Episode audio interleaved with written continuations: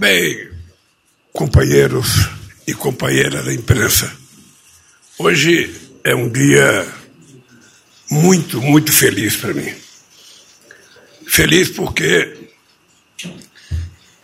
eu estou diante de um companheiro que está prestando um serviço extraordinário ao país, à justiça brasileira, e que acertadamente o Congresso Nacional homologou para que seja, a partir do dia 22 de fevereiro, um novo ministro da Suprema Corte.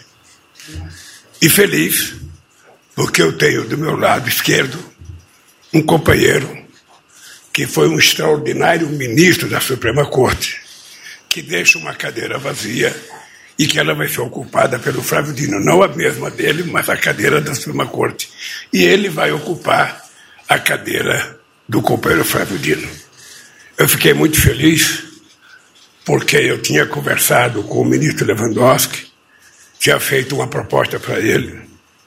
Eu sabia das atividades privadas dele, conheço a família dele, conheço a mulher dele, e eu achava que ele ia colocar dificuldade dentro para ele. Sempre fala assim, meu amor, vamos viver nossa vida agora, deixa para lá esse negócio de política.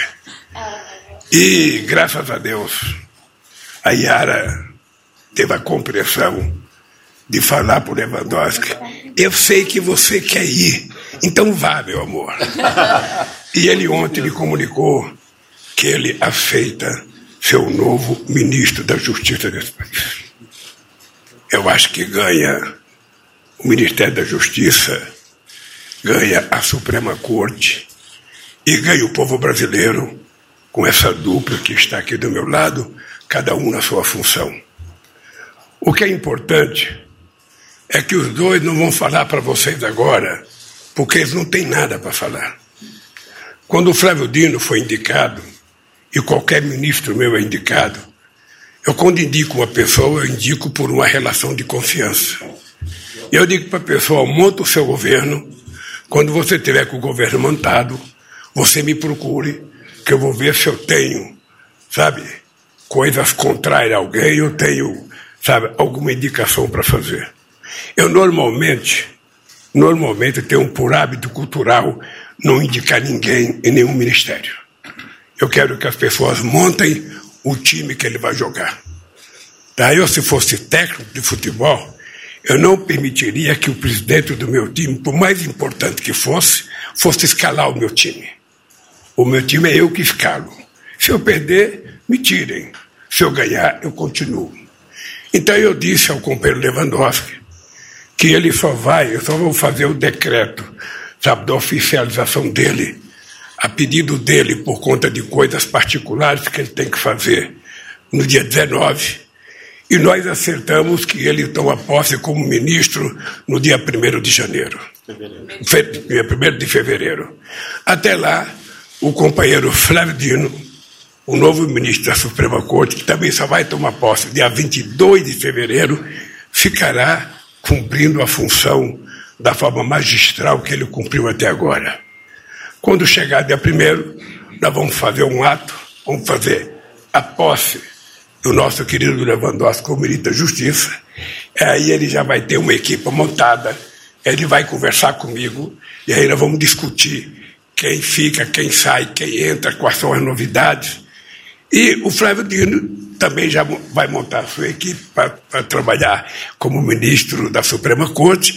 E nós vamos fazer um ato. Lá vai ser dois atos importantes. É um ato do nosso companheiro Lewandowski entrando e um ato do nosso companheiro Flávio Dino saindo. Tá? Eu quero dizer para vocês que é um momento muito extraordinário. Eu às vezes tinha dúvida se o companheiro Lewandowski, sabe, não ia preferir, sabe, dar um tempo à vida particular dele.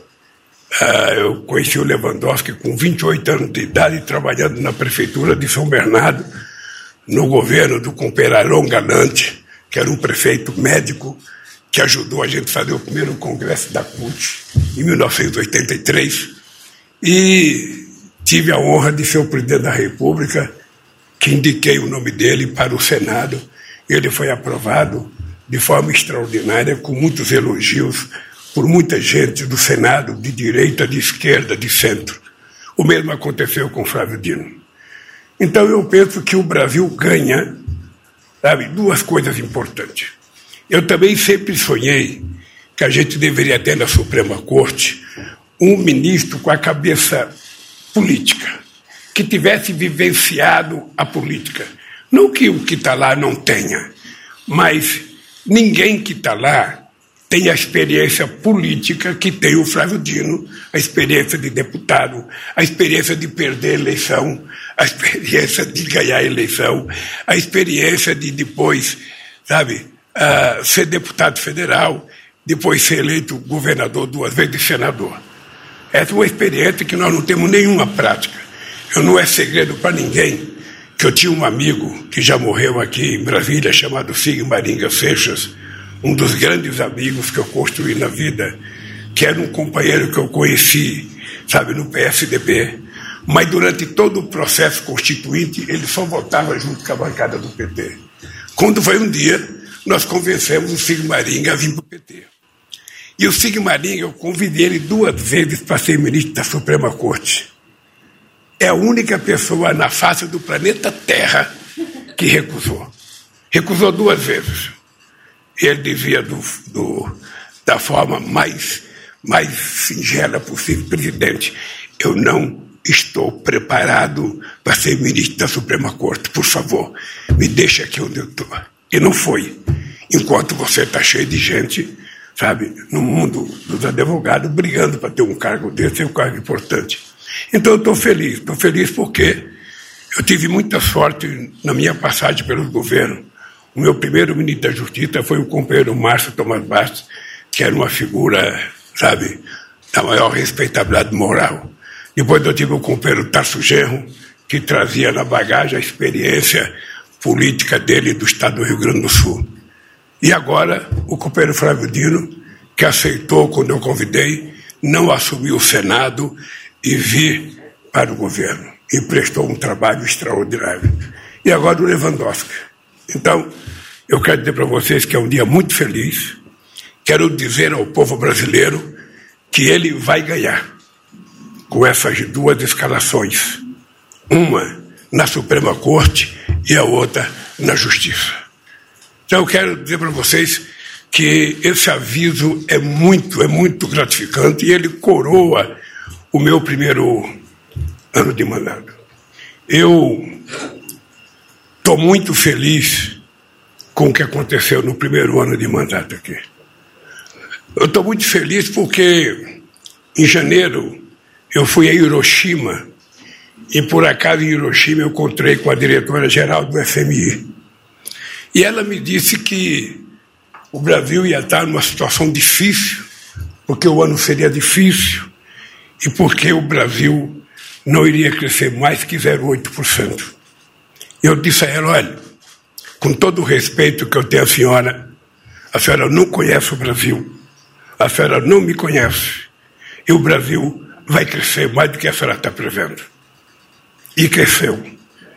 E eu quero dizer a todas as pessoas que estão aqui da imprensa: quando a gente faz uma análise política e econômica, e a gente analisa a pesquisa, e a gente analisa que tem uma coisa que está difícil de acontecer, não é para a gente ficar transformando aquela pesquisa na verdade absoluta.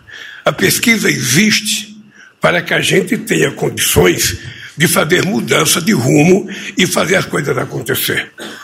Eu não sou um presidente da República que faça um diagnóstico e fico feliz com o diagnóstico eu fico feliz quando eu consigo fazer com que o diagnóstico seja colocado em prática as políticas capazes de mudar e melhorar a situação que foi diagnosticada. E eu estou convencido, mas muito convencido, quero dizer para vocês agora, eu vou marcar, Pimenta tirou um dia de descanso agora, quatro dias, quando o Pimenta voltar eu vou marcar um outro café da manhã com a imprensa que eu queria fazer no final do ano, não deu, para discutir temas gerais. E quero dizer para vocês que eu também agora vou diminuir o lançamento de programas, como nós fazemos aqui no Palácio, e vamos fazer o programa conversando com a imprensa. Vamos juntar a imprensa especializada na educação, a imprensa especializada em economia, a imprensa especializada em saúde, a imprensa especializada em transporte, em qualquer assunto, e vamos fazer a apresentação para que vocês possam fazer as perguntas que vocês quiserem. Eu estou convencido que nós vamos ter um outro ano primoroso nesse país. A economia vai crescer mais do que os especialistas, sabe, estão dizendo. Vai crescer porque as coisas estão acontecendo. Se você pegar o que aconteceu esse ano, você vai analisar que em, todos os, em todas as atividades, em todas as áreas do governo tem investido em 2003 o dobro de dinheiro, muitas vezes, do que foi investido nos quatro anos passados. E esse dinheiro ainda não chegou totalmente na ponta. As políticas não chegaram na ponta. Ou seja, quando você planta um pé de soja, você joga uma semente, por mais pressa que você tenha, por mais necessidade que você tenha, você vai ter que esperar no mínimo quatro meses para fazer a colheita. Então, nós esse ano vamos colher o que nós plantamos em 2003 e vamos plantar novas coisas para 2024, que vamos colher em 2025. Em 2025 vamos plantar novas coisas para que a gente possa colher em 2026, em 2026. Eu espero que o povo brasileiro esteja vivendo num país infinitamente melhor do ponto de vista democrático, do ponto de vista econômico, do ponto de vista político e do ponto de vista social. É isso que eu assumo o compromisso com vocês. Eu fui eleito para cuidar desse país e vou cuidar desse país. Por isso, obrigado, gente. Obrigado. Lamento que não tem pergunta, porque ele é o ministro, não vai falar agora. Ele não tomou posse, também não pode falar. E eu não vou dar palpite. Tá bem? Obrigado, gente, pela paciência e até o próximo encontro.